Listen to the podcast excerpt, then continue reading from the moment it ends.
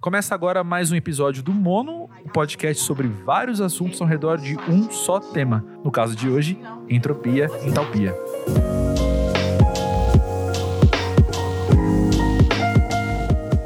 Matheus, lendo sobre seu trabalho, eu achei muito interessante como sempre vem a tua vivência em Angola quase que na primeira linha quando vão falar sobre você.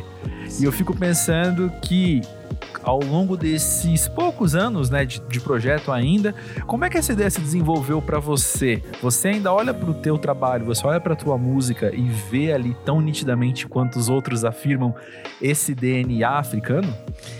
Cara, eu, é engraçado porque eu acho que eu misturo um pouco o rolê africano com o rolê de Recife. Então já vem daí um pouco essa, essa coisa da, da percussão e tal. Mas ao mesmo tempo, sempre que eu ouvi música eletrônica mais orgânica, eu ficava um pouco nessa de caramba, mas podia ser mais intenso, né? Podia ser uma, um negócio mais forte, assim, não não só uma coisa espiritual, mas uma coisa intensa mesmo, forte, de pista, que tenha impacto. É, do mesmo jeito que poderia ter um tecno industrial, por exemplo. E eu acho que a primeira vez que eu vi isso, assim, é, desse jeito, foi com Kuduro. Porque eu conseguia ver elementos muito orgânicos, mas traduzidos completamente para uma linguagem eletrônica, assim. É, de uma coisa mais quebradona, mais... É quase o funk aqui no Brasil, mas a, talvez por eu ser de classe média, eu não tive essa vivência que muita gente tem do funk. Talvez se eu já tivesse morando aqui em São Paulo, eu teria tido a vivência do funk antes. Tanto que o funk é uma coisa que eu misturo um bocado com o meu som hoje, assim. É, e eu gosto de brincar que eu acho que eu misturo o funk com a minha música por causa do Kuduro, sacou? Engraçado que você falou que tá escrito na minha segunda linha aqui, que era justamente a sua vivência pernambucana. Eu sei que você viveu na infância no Pernambuco, onde você nasceu, antes Sim. de se mudar para Angola, né? Uh, como que se configura Pernambuco na sua música hoje? Você acha que tem, uma, tem a ver com o repertório afetivo? Uh, que você coletou da infância ou tem a ver com a ideia de Pernambuco que você montou já ao longo dos anos também, tanto ouvindo música quanto visitando lá? Cara, eu acho que um pouco de cada. Eu, inclusive, tô indo pra Recife amanhã visitar a minha família, vou ficar um pouco lá. Talvez a primeira gig que eu tenha depois da, do isolamento social, assim, com, né, lógico, todas as regras de distanciamento seja lá. É, mas, cara, eu tenho uma, tenho uma ligação musical com Recife muito doida, eu acho que por causa do meu pai também. Porque eu convivi com a cena musical de Recife durante boa parte da minha infância é, e convivo até hoje. Então, muitas das minhas referências musicais, assim, de, de movimentos mesmo, né? eu sempre tive um pouco isso, assim, porra, a minha referência que revolucionou a música do meu estado. Pô, Chico Science, lógico, sabe? Minha referência de, de discurso, de política, pô, talvez nesse caso seja ali de Tamaracá, entendeu? E, enfim, tantos outros, né? Banda Ed. Cara, tem, tem bastante coisa de Recife que, que me marcou muito ao longo da vida. Mombojó, que eu sempre brinco falando que é uma grande referência pro meu som. Já fiz remix dos caras. É, já até toquei com os caras na real, com outro projeto do Felipe. E, e, é meio isso. E aí, agora em Recife, a gente tem, tá, tá rolando uma cena nova de música eletrônica que é muito massa, cara. Muito interessante. Tem a Sharon Line, tem a Libra, é, o Pedro de Renor agora, que tá abrindo, inclusive, um centro cultural lá pra, pra movimentar mais o cenário pernambucano. Tem a Reverse, que já fez coisa com a Goptanda aqui. Então eu comecei também a olhar, depois né, de todos esses anos que passaram, e eu fui tocar lá em festas de rua lá, eu comecei a olhar para a cidade com outros olhos também. Eu comecei a perceber esse lado eletrônico, perceber o que as pessoas estavam tocando lá e por que era diferente. Que também tem isso, né? Eu, eu fico brincando que 4x4 não funciona mais em Recife, assim. 4x4 funciona só até ali certo horário da noite. Depois tem que começar a quebrar, tem que ser interessante, tem que ter coisa diferente. É, se não é chato, sabe? Eu acho que é um lugar que é tão plural culturalmente, assim, que as pessoas esperam essa pluralidade em qualquer tipo de noite que elas vão, assim. É quase isso, assim.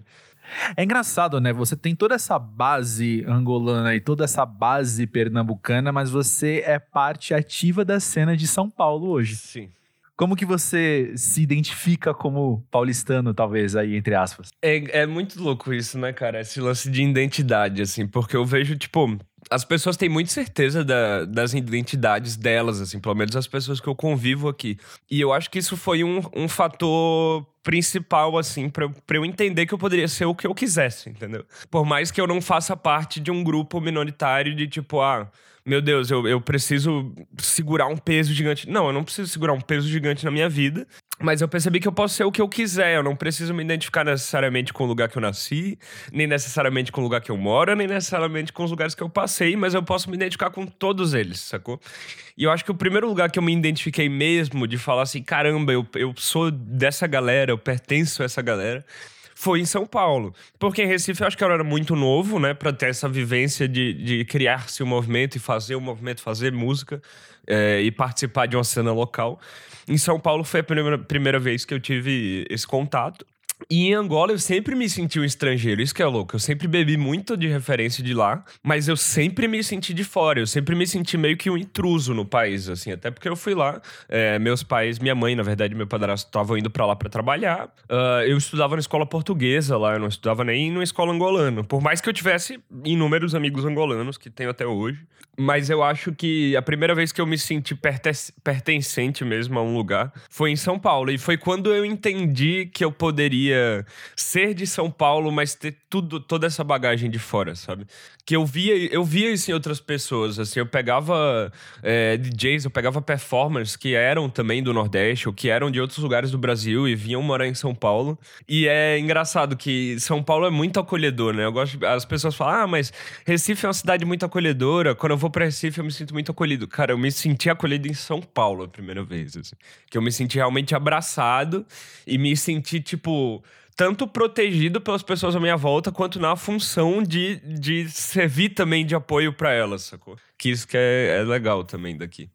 Isso foi quando? Em que ano? Cara, eu cheguei em São Paulo, eu acho que foi em 2014 em 2015 eu já tocava com banda e tal, e aí também tinha aquele rolê que eu sempre, ou eu levava mais a sério do que todo mundo o negócio, aí não dava pra frente as bandas que eu tinha, ou eu levava pra um lugar mais doidão que todo mundo, e aí todo mundo ficava, pô, mas eu queria tocar aqui um negócio de boa, normal, e você fica vendo com essas histórias de sintetizador e live aí, não sei o quê.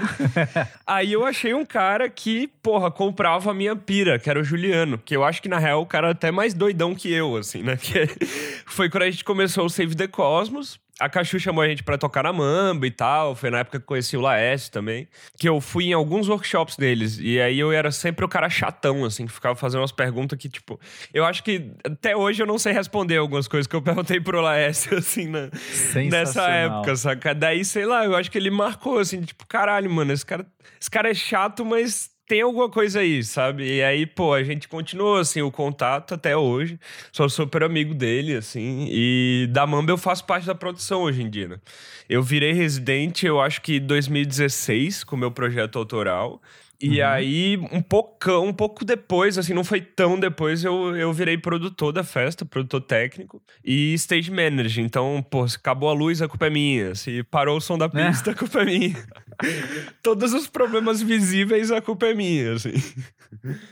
Massa. Matheus, eu quero falar mais sobre Save the Cosmos depois com você, mas você citou a palavra onde eu queria chegar agora, que é a mamba. Conta então ao longo desses anos, ao longo desses quatro anos, como que você, do lado de dentro, viu a Mamba e a cena de São Paulo se desenvolverem? Cara, é muito louco, porque para mim, o, a Mamba, pra, pra eu ver a Cachu tocando, tipo, na sala da casa de uma amiga minha e ver a Cachu tocando na Mamba e falar, meu Deus, isso é a Mamba, então.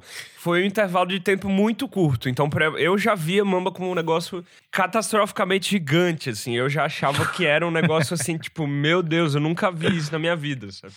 Acho que a, a, primeira festa que eu fui, assim, que eu vi a Cachu tocando, que eu vi o Laércio tocando também, foi uma tela azul.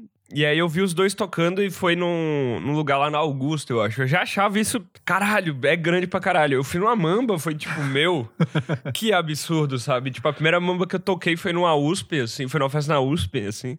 E eu fiquei meio de cara, assim, era tipo, caralho, mano, é, é, é muita gente, tipo, tem duas pistas e nada dá errado, e ao mesmo tempo tudo parece ser tão louco e nada dá errado. Então é, é, é, eu tinha um pouco essa visão, assim, de, cara, não é possível que essa galera seja muito louca e faz um negócio tão direitinho, sabe? Tipo.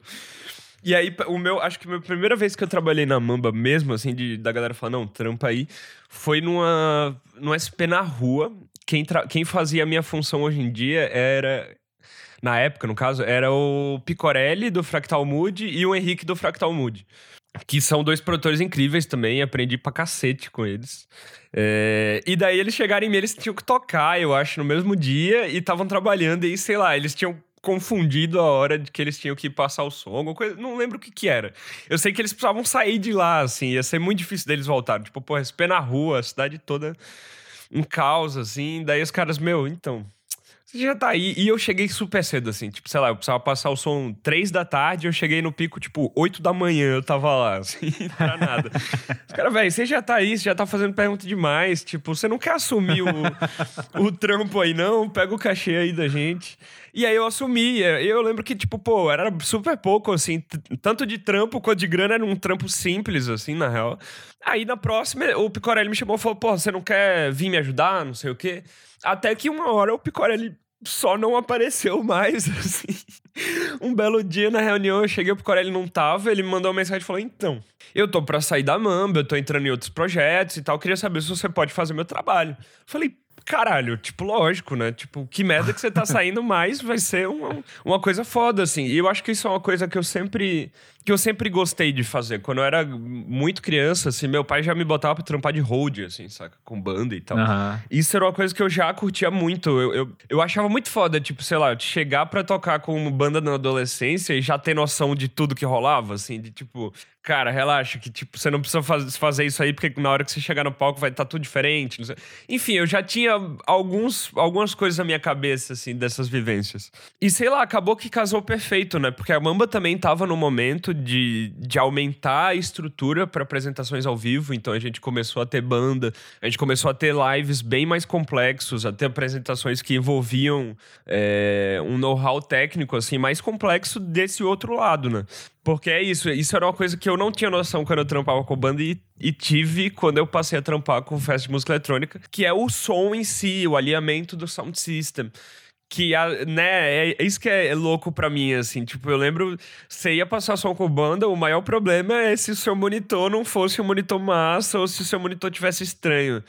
Porque, porra, o, o PA ali já, já era a segunda coisa que você pensava, saca? Agora você vai tocar. Eu vou, pelo menos eu vou fazer meu live. A primeira coisa que eu penso é, tipo, não, calma, desliga esse monitor aí. Vamos passar o som no PA, tem que deixar o negócio, tipo, sinistro. Se eu não tiver me ouvindo, eu boto um fone, sabe? Foda-se. Tipo, se eu tiver estressado, eu fumo um cigarro. Isso que eu acho legal, assim, de tipo.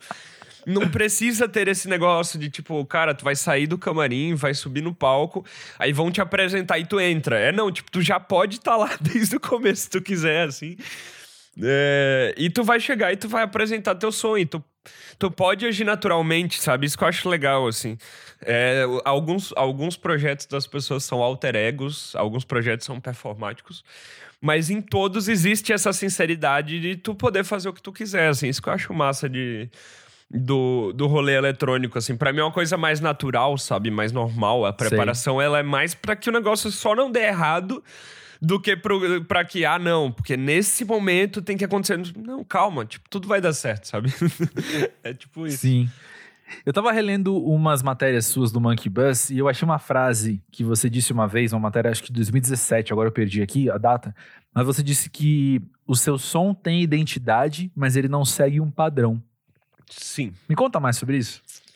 Cara, é, eu acho que desde muito novo, convivendo com meu pai, com outras pessoas em Recife, indo em estúdio, eu sempre saquei que todo mundo ali, tudo bem, porque a maioria das pessoas que eu conheci eram pessoas que trabalhavam com outros artistas, eram produtores, eram músicos, é, eram técnicos de estúdio. Então eu percebia que todo mundo ali se esforçava pra caramba para criar coisas novas para as pessoas e criar coisas diferentes e, cara, às vezes só é, tentar uma coisa diferente, assim, por, porque sim, sabe? Pô, vamos tentar microfonar essa bateria de um jeito diferente, vamos tentar microfonar isso aqui de um jeito mais louco. Pô, em vez de usar essa guitarra foda, vamos usar essa guitarra de plástico e ver se não, não tira um som diferente, sabe? Mas eu sempre via a galera indo pra uns lugares outros, sabe? E isso foi o primeiro ponto, assim, pra eu já não conseguir falar assim, ah, não, eu quero fazer isso e, e parou. E a segunda foi que eu sou muito.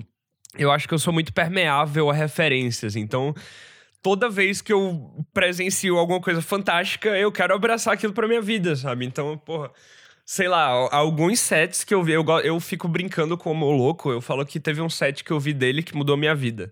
Que foi só um set dele numa das 10, assim, mas o que ele tocou era muito uma coisa que eu, que eu tava tentando fazer há muito tempo e não conseguia. E, e passou essa festa, eu tava em BH, inclusive. Eu voltei para São Paulo e, e, cara, mudei a minha cabeça, assim, para fazer live, para produzir.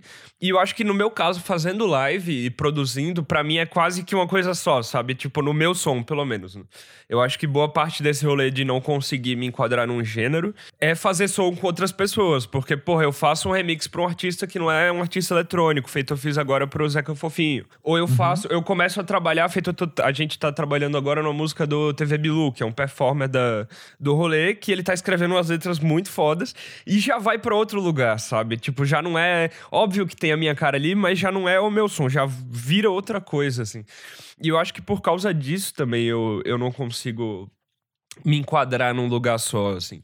Mas eu acho que o principal é isso. O principal é que toda semana eu chego em casa, assim, pensando, meu, descobri um negócio que é foda, assim. Que era uma coisa que eu achei que, cara, depois de três, quatro, cinco anos você faz a mesma coisa, uma hora você vai só fazer. Você não vai ficar mais, tipo, ficando de cara com as coisas, assim, falando, porra, isso é foda. Mas até hoje eu fico, saca? Até hoje eu descubro música nova. Até hoje. É... E hoje em dia eu, eu falo que eu pesquiso com a cabeça muito mais foda do que eu pesquisava antes, assim. E tenho muito uhum. menos certeza. Eu acho que antes, antes eu era o cara que ia chegar numa festinha na sua casa e você ia falar, pô, bota um som aí. Eu falava, porra, lógico, vou botar. Hoje em dia, cara, eu sou o cara que, que fala, porra, não, bota um som aí que eu não conheça, de preferência. Ah. Saca? Tipo, eu sou muito mais esse cara de ouvido que ele fala, não, vamos ouvir isso aqui, vamos fazer não sei o quê.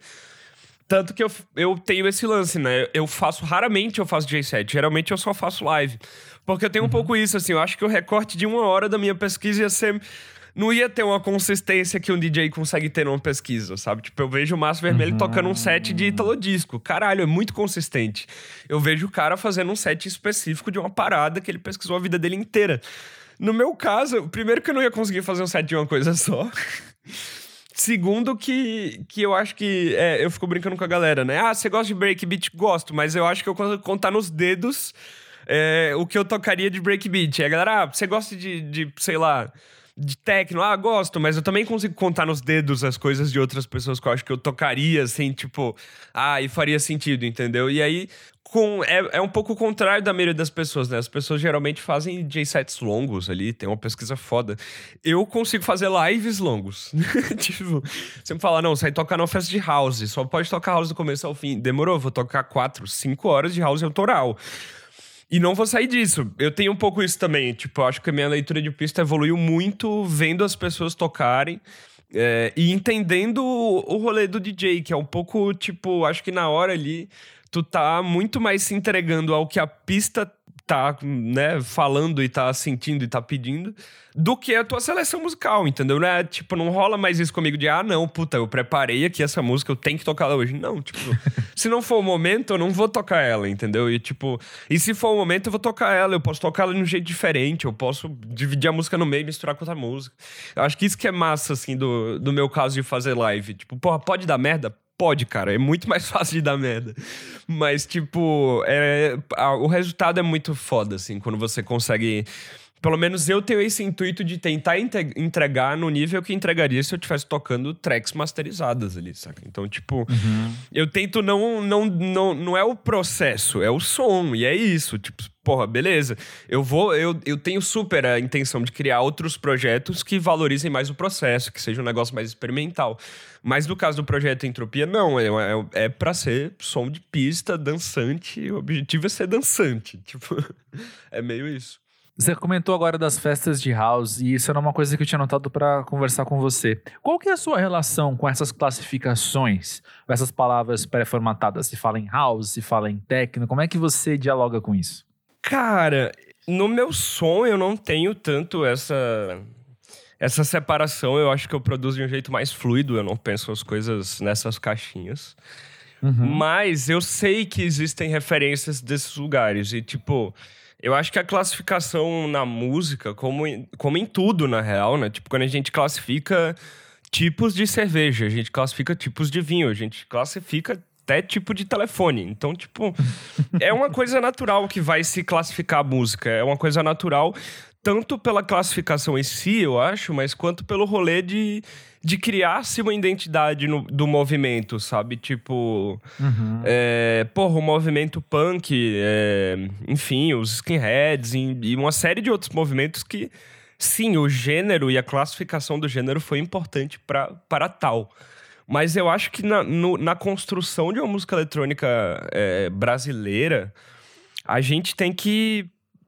Óbvio, a gente vai beber sempre, né, desses lugares, mas a gente, eu acho, pelo menos, que a gente tem que se preocupar menos é, com as nomenclaturas e com se encaixar nas nomenclaturas e se preocupar mais em construir um negócio nosso, sabe? Um negócio pessoal, um negócio coletivo, um negócio diferente.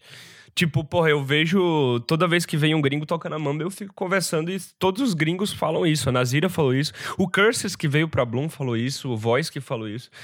Que a pista no Brasil é óbvio que a gente toca música, música dos gringos, mas a gente toca misturando com as coisas muito nossas, sabe? E, uhum. e, mixando de um jeito nosso, e a gente dança de um jeito nosso, a gente se relaciona de um jeito nosso. Então, tipo, porra, eu não, eu não, eu não consigo chegar e falar assim, ah, beleza tal DJ daqui do Brasil toca house que nem os DJs clássicos de house. Não, eu acho que é diferente, entendeu? Por isso que eu, que eu já meio que ignoro as nomenclaturas, assim. Até porque eu também não queria ser esse cara, tipo. Ah, beleza, deu certo. E depois de velho, ah, não, é, é Matheus que toca techno. É tipo, Entropia é um live de techno. É tipo, cara. Uhum. Eu, eu gostaria de ser um live, entendeu? Não necessariamente um live de techno, de house, de. Enfim. Do mesmo jeito que existem DJs que transitam muito bem entre, entre todas as pistas. Agora, eu também entendo, eu tento entender a sonoridade dos lugares que eu vou tocar. E a gente acaba caindo um pouco na coisa da nomenclatura, né? É o que eu tava falando. Tipo, pô, se eu vou tocar numa caldo, por exemplo. É uma festa que o som é mais house. É mais, não, é completamente house, mas é um house mais específico, é um house mais lo-fi, é, é um house mais uhum. est, mais raw. Uh, do mesmo jeito que se você pega outras festas de house, sei lá, pega Subdivisions, por exemplo, que é uma festa de minimal house. Já vai ser um house mais fino, mais minimalista, é, mais quebrado nos timbres mais micro, assim. Uh, eu acho que é um pouco isso, sabe? Tipo, entender a sonoridade de cada lugar. E não é que você vai naquela sonoridade, é que você vai com a cabeça entendendo o que as pessoas estão acostumadas a consumir daqueles tipos de lugares, você vai com a cabeça já preparada para entregar algo, pelo menos eu sempre tento ir nesse lugar, que é tipo, cara, é, eu quero pegar pela surpresa pro lado bom, entendeu? Eu não gosto de pegar pra, pra, pela surpresa pro lado da dúvida. Uhum. Eu tento fazer um som que, que é certeiro, assim, que, que as coisas entram na, na hora e, tipo, as coisas vão acontecendo num sei lá, eu tento não deixar aquele, aquela dúvida assim no ar por muito tempo. Por mais que isso não tenha a ver com criar clima nem criar tensão, tá? Eu acho que é, são coisas uhum. diferentes, assim. Eu acho que é meio que um, um rolê de pegar a referência dos primórdios da música pop, assim, e de tipo porque isso chocava na época, assim, tipo, eu acho que é um pouco, tipo, na época do Andy Warhol, assim, velho. E eu acho que é um pouco disso, do, do destacar, é o contraste, sabe? É um negócio muito contrastado, assim na sua cara ali. Não tem como ser. Tipo, é quase como se não desse para interpretar de duas formas diferentes, entendeu? Eu tento ir um pouco para esse lugar. E ao mesmo tempo, você tem que ter essa, essa consciência, porque se você não tiver essa consciência de conhecer os estilos e conhecer tudo que veio antes de você, é, você vai achar que você revolucionou e você não fez nada, entendeu? É tipo meio isso. Matheus, o que, que tem te inspirado a criar música hoje em dia? Cara, essa é uma pergunta muito boa para esses tempos, porque eu acho que antes da pandemia eu tinha uma certeza total, assim, que era eu mesmo, eu gosto de fazer música porque eu me divirto fazendo música, mas principalmente as pessoas e as pistas. Porque eu, eu gosto muito, assim, de, da experiência de pista e de tocar para as pessoas. Mas eu acho que durante a pandemia agora, isso mudou um pouco, na real, né? Porque a gente não tem esse contato tão direto com as pessoas. Então, que acaba me motivando mais a fazer música eu acho que é o meu entorno, assim. Eu acho que a minha acaba, acaba que tá sendo a minha vivência, é a minha cabeça, assim. Óbvio, sempre uhum. que eu uhum. faço um som até hoje, e principalmente o, o, tipo de som que eu coloco no meu live, né? Porque tem muita coisa que eu faço e eu não boto no meu live. Inclusive, agora eu tô começando a soltar mais no meu canal do YouTube. É, sempre botei umas sessions, assim, mais experimentais, mais doidonas com as máquinas. Mas essas coisas que eu boto no meu live é, são sempre as coisas que eu imagino uma pista é, dançando aquilo. Mas eu acho que agora eu voltei um pouco mais para dentro de mim, assim. E tô fazendo um som talvez um pouco diferente até do som que eu tava tocando antes. E um amigo meu, lá de Recife, inclusive, brincou falando que se pá, agora o meu som tava ficando mais dançante, assim, mais agressivo, num sentido de tipo, putz, meu, você tá ansioso pra tocar isso pra alguém, assim, pra, pra voltar pra uma pista. Mas é isso, né? É, é como cada um interpreta. Para mim, o processo foi muito voltar para dentro de mim, ouvir uns discos antigos, gravar e, e pensar mais no processo de gravação. Tipo, comecei a gravar coisa em fita cassete de novo, que era uma coisa que eu não fazia há muito tempo, assim. É meio uhum. isso, assim, comecei. E, e, pô, você tem mais tempo, né? Então, tipo, no começo da quarentena eu achei que, ia, que não ia durar muito tempo. Então eu lancei uma música por dia. Foram 15 músicas e mais três que eu lancei depois. Uhum. Mas as 15 que eu lancei primeiro, assim, e a galera sempre pergunta, pô, mas você já você fez uma por dia realmente? Cara, algumas sim, outras não. Teve música, eu já tinha algumas músicas que eu queria soltar e que não tinham entrado em EPs, que não tinham entrado em coisas para label, mas que juntas uhum. ali elas iam fazer sentido. É, e fazia sentido também com esse momento que a gente tava vivendo. Mas a maioria das músicas, isso que foi doido, que eu tava tão ansioso para saber o que, ia acontecer na primeira, segunda e terceira semana do rolê. Que eu parava aqui dentro, assim, e terminava uma música, tipo, do dia pra noite. Tipo, não, dia, eu lembro disso em março. Eu falando, não, dia 21 eu vou tocar. E ainda era numa, era numa acho que era uma beco, era numa beco madre. Era numa beco madre? Cara, eu acho que era. Que é uma festa que eu ia tocar uma vez, aí eu tive cachumba, fiquei internado com cachumba, não toquei. Nossa. Ia tocar outra vez, aconteceu alguma parada, assim, o rolê foi cancelado, não toquei. Ia tocar a terceira, teve coronavírus, então, tipo. Nossa. Eu não sei Por se favor, não marca mais é, essa né? festa, Matheus. Eu, eu, vou até falar com os caras e falar, meu, acho que o problema sou eu. tipo, não é possível. Mas aí foi. E eu, e eu tava nessa, não, cara, dia 21 provavelmente eu vou tocar. Então eu vou terminar essas músicas aqui, não sei o quê. E aí toda vez era isso. É, tipo, eu terminava a música de noite assim, pensava, caramba, eu acho que eu quero soltar essa amanhã. Vai ser, vai ser mais divertido, assim, esse, uhum. essa imprevisibilidade de soltar uma parada que eu comecei e terminei num dia só, mixei, masterizei, não tenho nem ouvido para isso, sabe? Tipo, uhum. eu acho que se fosse o rolê que eu tivesse feito com mais tempo, teria ficado muito mais bem acabado. Mas ao mesmo tempo foi muito foda, porque foi um recorte do momento muito sincero, assim, sabe? E foi basicamente uhum. a base pro meu Boiler Room, foi a base para alguns outros lives que eu gravei durante a quarentena. Que eu fiquei bem feliz, assim, com o resultado. São, são sets que, ao mesmo tempo que, que eles estão dançantes, assim, é, eu, eu vejo como uma coisa que, que, se, que seja escutável no momento, seja audível num momento como que a gente tá vivendo, que você precisa ouvir sozinho, você precisa ouvir longe das pessoas. Assim. Sim. E conta um pouco pra gente como que é o seu processo criativo. Você deu as dicas agora, mas eu queria ouvir talvez mais diretamente, assim. Como é que é o seu momento de você tá inspirado, você tá com uma ideia, como que você desenvolve isso no estúdio? Cara, o meu processo ele é bem caótico. Eu gosto de falar para as pessoas. Eu comecei a dar aula, né, de live de um tempo para cá, assim, de produção uhum. e tal. E comecei a me especializar mais, comecei a fazer mais cursos também. É, e eu sempre fui para um viés mais da psicoacústica do que qualquer coisa. Tem um cara que, que eu li muita coisa desse cara, eu esqueci o nome do filho da mãe agora, tá na ponta da língua. Eu sempre falo para os meus alunos. É, mas é um cara que ele escreveu em 2009, se eu não me engano, um artigo que descrevia. Um artigo não, uma, uma tese que descrevia o músico moderno e a relação do músico moderno é, com teoria musical, com harmonia, com uma série de, de fatores, assim. E ele descreve uhum. o, o, músico contemporâneo, assim, como sendo uma... Eu me identifiquei pra caralho, assim, que é como sendo uma pessoa que, que foca muito mais no timbre. O timbre ele é o elemento base para sua composição, o motivo, o timbre, a textura, sabe? É, do que a harmonia em si. Então, o músico contemporâneo, ele não senta na frente de um piano, faz um arranjo, escreve o arranjo, manda para outros músicos e depois ele grava. O músico uhum. contemporâneo, ele compõe gravando, assim.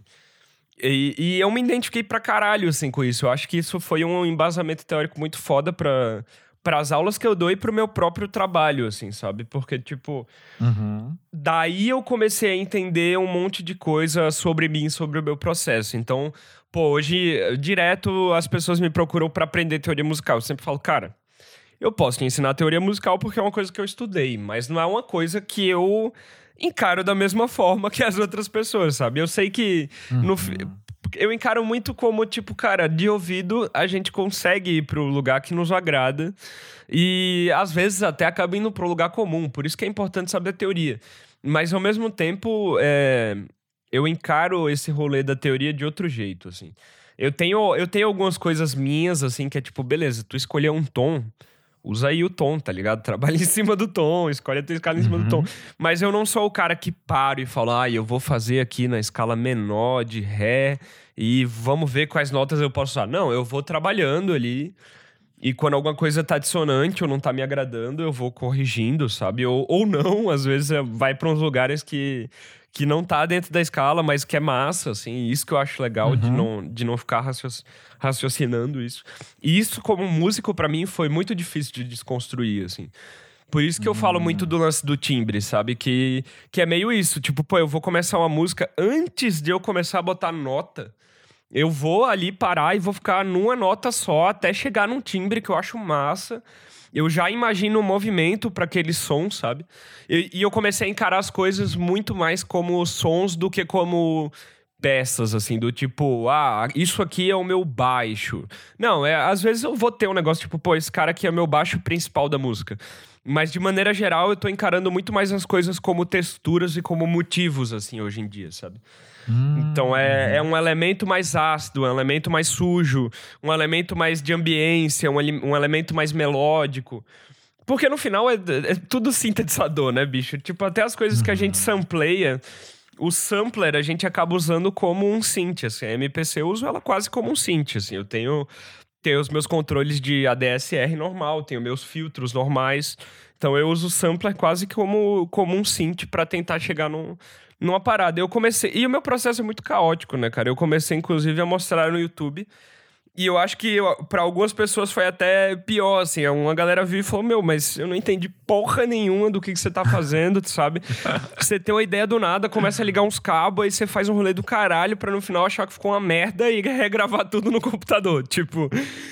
Então, é, é meio isso. Tipo, eu, eu, eu tento passar por processos diferentes cada vez que eu vou tentar chegar numa coisa diferente, mas ao mesmo tempo eu sou muito desapegado com as coisas que eu faço. Então, às vezes, eu gravei um negócio que, pô, é, é, é legal, mas ainda não é o que eu queria. Eu vou lá uhum. e apago, sabe? É, eu tenho uma coisa de guardar sempre os projetos, na real, os projetos que não. inacabados em algum lugar. Mas eu vou lá e esqueço daquele projeto. Eu abro outro projeto, começo outra ideia. Eu, eu sou muito desapegado, assim. Eu vejo que tem eu acho que quando eu era mais novo, eu era um pouco mais assim, de tipo, porra, tu fez uma linha de synth que é massa. Mas não tá encaixando com a música. Tu tá vindo por outro caminho com a música. Então, das duas, uma. Tu, ou tu faz outra música, ou tu esquece esse synth, sabe? Tipo. É meio isso, assim. Hoje em dia eu sou mais certeiro nesse lugar, assim. E eu também tenho um uhum. lance que eu, eu gosto de fazer música quando eu tenho vontade, não quando eu me hum. coloco obrigado. Isso é uma coisa que eu, na real, eu tinha desde sempre. Mas às vezes eu me sentia improdutivo e parava para tentar criar, assim. Que é legal também, é, é, um jeito de estudar. Eu acho que, na real, é muito mais um jeito de estudar do que uma, um rolê de criação espontânea em si. Mas hoje, quando as pessoas me falam assim, ah, mas tá, e como que tu quebra essa barreira, esse bloqueio criativo? Cara, eu não quebro, na real. Eu, eu espero voltar. É, cara, eu espero voltar. E às vezes, assim, tipo, Pra mim, algumas coisas vão fazer voltar mais rápido. Então, por exemplo, quando eu tô numa semana produzindo pra caralho, eu quase não escuto música. Quando me bate um Aham. bloqueio criativo, eu vou ouvir música, eu vou pegar os discos, vou ouvir disco. Eu vou pesquisar umas coisas diferentes no YouTube. Eu sou, um, eu sou a pessoa que escuta música que eu não gosto pra entender, tá ligado? tipo, eu sou o cara que vai escutar uns estilos musical assim que, que eu não piro, mas eu quero entender o que que tá rolando, sabe? Tipo, eu, e, e sei lá, eu, eu tento acompanhar o mercado da música num geral, assim. Então, sei lá, de vez em quando eu tô aqui de madrugada em casa, assim, eu sem conseguir dormir, sem conseguir fazer som, meu, eu vou, vou, vou ver as novidades da música pop, vou ver as novidades do, sei lá, do axé, tá ligado? tipo, coisas que eu nunca sairia de casa pra ouvir, mas que eu gosto de ouvir pra entender o mercado, assim. E até pra, cara, eu acho que tudo é referência, tá ligado? Tudo é Uhum. referência, tudo é referência, assim, tipo.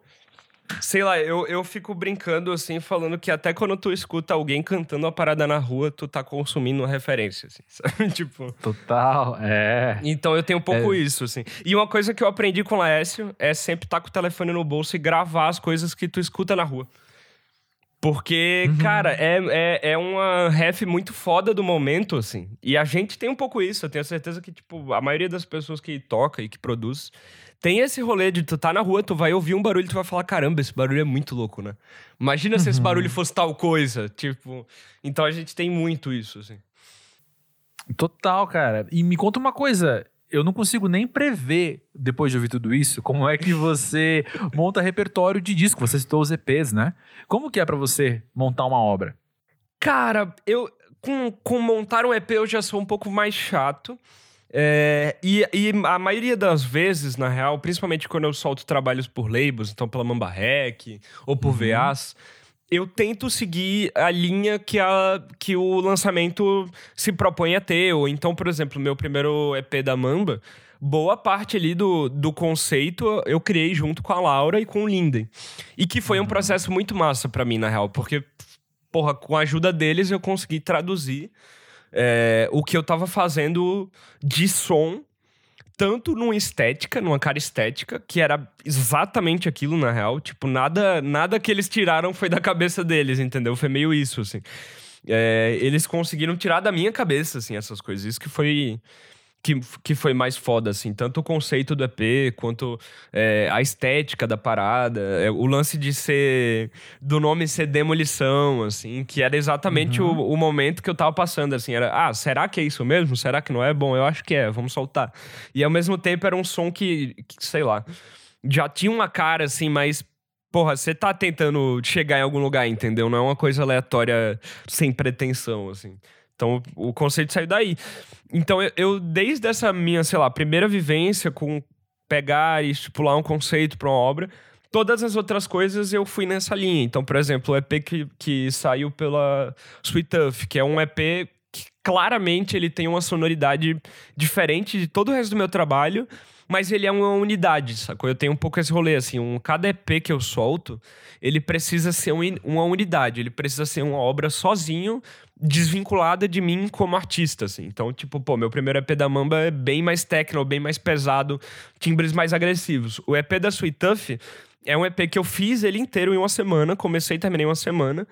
Tudo que tem de bateria nele é sampleado de vinil, então eu samplei, tipo, os pedaços, assim, né? Samplei só o kick, samplei só um snare, samplei só um, um hi-hat. Então toda a bateria dele é sampleada de vinil.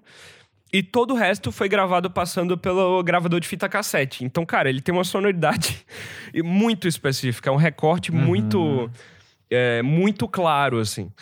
E aí, pro, pro, pro, pra esse último EP que eu lancei na quarentena, que na real pode se considerar um álbum, foi uma mistura de duas coisas. Tanto do processo em si, de estar lançando coisas na quarentena num- feitas num recorte de tempo curto e, enfim, com a seleção de outras coisas que estavam ali no live, mas que faziam parte até hoje desse repertório e não, e não tinham saído ainda, né, do live, que eu tenho muito isso. Vai, de vez ou outra a galera fala, ô, toca aquela música. Eu falo, putz, essa música não tá no live desde 2016. tipo... é sei lá, esse último foi, foi mais uma construção do momento, assim. é, do que tentando recortar alguma coisa, entendeu? Foi um recorte mais uhum. temporal do que qualquer coisa.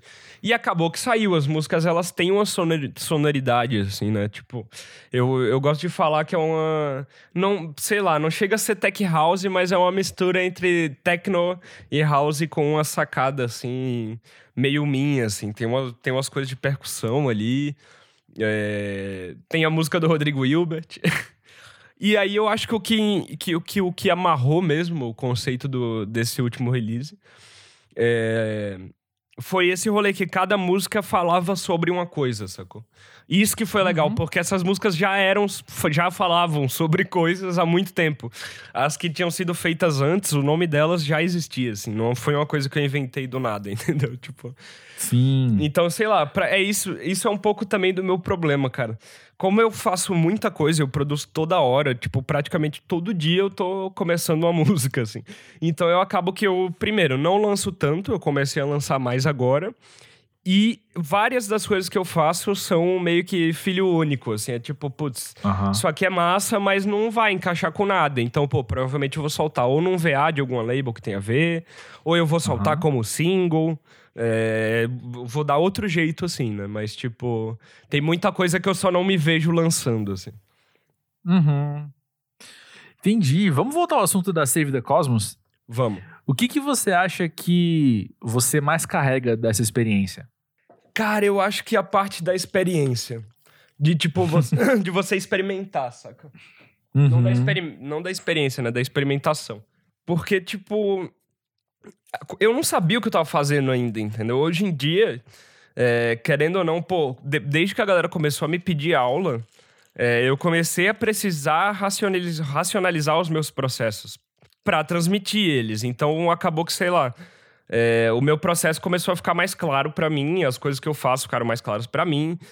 Eu comecei a, sei lá, raciocinar e ter uma cabeça para mixar muito melhor. Então, tipo, sei lá, hoje em dia eu, eu, eu, eu, tenho noção das coisas, eu gosto de falar desse jeito. Mas na época eu não tinha noção de nada, velho. Então era tudo uma experiência para mim. Tipo, eu acho que assim, as únicas coisas que eu tinha certeza era que o input era o lugar que entrava o cabo e o output era o lugar que saía. Então, era desde ligar a guitarra no computador do Juliano, voltar pros pedais, até ligar o computador dele com live, que na época eu nem conhecia direito, assim, que me apresentou o live é, foi ele de verdade, assim, né? Eu já, eu já até tinha o Live uhum. instalado no meu computador, mas eu não entendi o que, que aquilo fazia. Para mim, aquilo era o programa que eu usava quando eu precisava mudar o tempo de algum sample para gravar minhas demos em casa. e aí, quando eu comecei a, a tocar com ele, era muito esse lugar, assim, tipo, sei lá, pô, eu fazia uma melodia, falava, pô, essa melodia tá massa. Aí ele virava, não, tá uma bosta, calma aí. E aí ele começava a chapar, assim, nas paradas, botar um monte de plugin que ele nem ele sabia o que fazia, assim, sabe? Tipo, uhum. e daí eu começava a entrar na pira e, tipo, caralho, velho, isso tá foda, mas calma, passa aqui pra esse pedal, não sei o quê. Então foi muito isso que eu peguei dessa época. E, e a experiência de tocar, e de tocar pra gente, de sair pra uma gig, se preparar, isso, isso veio tudo dessa época também, assim, tipo. Então eu acho que quando eu comecei o, o meu projeto sozinho, várias das cagadas eu já tinha feito com o Juliano, entendeu? Tipo, meio isso, assim. Tipo, uhum. foram as primeiras viagens que a gente fez, sabe? Tipo, no, no começo do ano agora, eu morei com uma galera que eu conheci em Jaraguá do Sul, em Santa Catarina, por causa do Juliano. Tipo, porque eu. Não por causa do Juliano, né? Mas por nossa causa, assim, que a gente. Era, é a galera da Imbid. É, que a gente tinha feito um set para eles, eles pediram um set. E meio que, tipo, os sets mais que a galera mais gostava, assim, eles chamavam para tocar numa festa fechada do coletivo lá em Jaraguá do Sul. E a gente foi. E, cara, tipo, cinco anos depois eu encontro esse louco na mamba, o Alex e o Henry, os dois malucão na mamba, assim. Tipo, cara, e aí? A gente tá morando em São Paulo. Eu, caralho, tô procurando um lugar pra morar. Os caras, sério? Vem morar com a gente. e rolou, sabe? Tipo, isso que é foda, assim. Mas eu acho que o principal foi esse. Abriu muito a minha cabeça do tipo, cara, tu tá fazendo um tipo de som que é baseado em tu poder fazer o que tu quiser, sabe? Tipo, então só, só experimenta aí, assim. Meio isso. Eu fico pensando que existe também a, a questão de você ter tido experiência de palco fora das lives, que você também. que te moldaram de certa forma nessas experiências. Sim. Esse lidar com estar tocando ao vivo, lidar com o público ali, com certeza te, te construiu também como um músico que faz lives hoje, né? Sim, com certeza. Acho que a experiência de, de banda é o principal, assim, porque se a galera fala, porra, mó perrengue fazer um live, né, mano? Cara, tocar com banda eu acho que é duas a três vezes mais perrengue, assim. Porque é uma série de uhum. coisas, né, velho? Tu depende de muita coisa. Eu, eu amo tocar com banda, na real toda vez que alguém me chama pra, pra tocar em alguma banda, minha primeira resposta é sempre sim. Uhum. Seja do que for, assim. É, mas é meio isso. É, é, porra, são coisas diferentes. O perrengue é diferente, mas eu acho que passar por isso com banda me tornou um cara que passa por isso sozinho de um jeito mais tranquilo. Assim. Desde ir para o aeroporto, pegar voo cheio de mala, até escolher exatamente o que, que tu vai botar na bagagem de mão, porque tua bagagem normal pode ser extraviada. É, acho que, sei lá, é meio que tudo isso, assim. Matheus, a gente falou até agora bastante sobre como a sua música tá ligada às festas. Mas esse episódio está sendo gravado em outubro de 2020 e faz muito tempo que a gente não vê uma festa. Me conta quais outros, entre aspas, usos que você vê para sua música? Cara, eu, eu comecei a fazer muito mais trilha sonora agora. E uhum. eu não sei se eu posso falar ainda, eu acho melhor não falar, na real. e eu, na real, desde o começo da quarentena, eu venho fazendo bastante trilha e venho tentado fazer. É, eu, tô, eu tô começando um projeto que é o Entropia Banda Imaginária, que eu venho tentando fazer som hum. orgânico a partir das minhas músicas eletrônicas. Então são coisas que eu guardei. É, Pô, a primeira que eu soltei eu nunca tinha tocado. Ela é uma música que ela é uma, Eu tenho ela toda é, no live, assim, toda com timbre eletrônico. E eu regravei ela, tipo, pô, tocando bateria, tocando guitarra, baixo, teclado. E isso é uma coisa que eu, que eu vejo também que é um, um caminho possível, né? Fora das pistas, assim, que é um rolê, pô, que uhum. isso... Isso é uma coisa que eu acho legal ver numa live que não, que não vai pra um lugar de pista, assim. É, mas é meio isso, cara. Na real, acho que esse projeto ele é muito da pista, assim. Esse é o problema, sacou? Uhum. É, é meio isso. Eu tô tentando ir para outros caminhos, mas eu acho que é mais no pessoal, assim. Então, tô fazendo trilha, tô dando mais aula. É, tô começando a criar. Eu tô estudando bastante agora. Eu estudei computação à época, então eu programo também. Sou programador. E eu tô estudando cada vez mais agora é, programação para começar a criar os meus próprios plugins. Assim. Então isso é uma Uau, coisa que. Legal. Sim. Isso é uma coisa que eu já tô querendo fazer faz tempo. Eu já fiz algumas coisas com Max for Live e aí agora eu quero fazer VSTs mesmo. Assim. Massa! E cara, se eu tô aqui com o seu EP, se eu tô aqui com o seu, seu álbum e eu quero montar uma playlist com algumas dessas faixas, que outros artistas tem que estar tá nessa playlist? Cara, outros artistas. É engraçado que tem vários, viu? Tipo, varia muito. Eu acho que desde Laércio até Bad Sista, as coisas novas da Amanda Mussi também. Ivy Nakari tem que estar tá nessa playlist. Deixa eu pensar mais quem. Vamos ver. Da galera daqui, assim, do Brasil.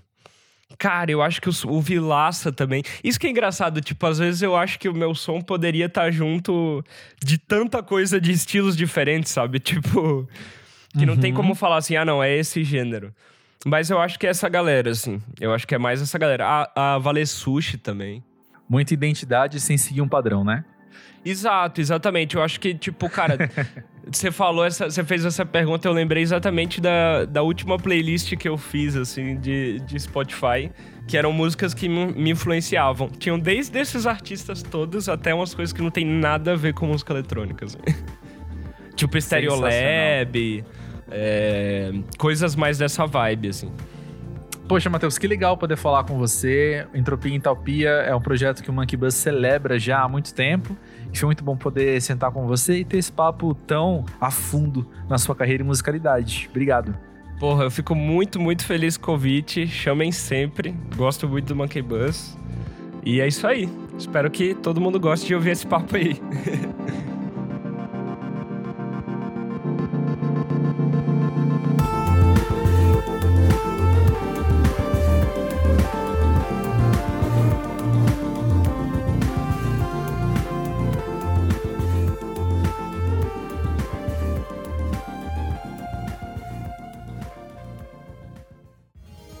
gravado na redação Monkey Buzz. Eu sou o André Felipe de Medeiros e na produção, Nick Silva.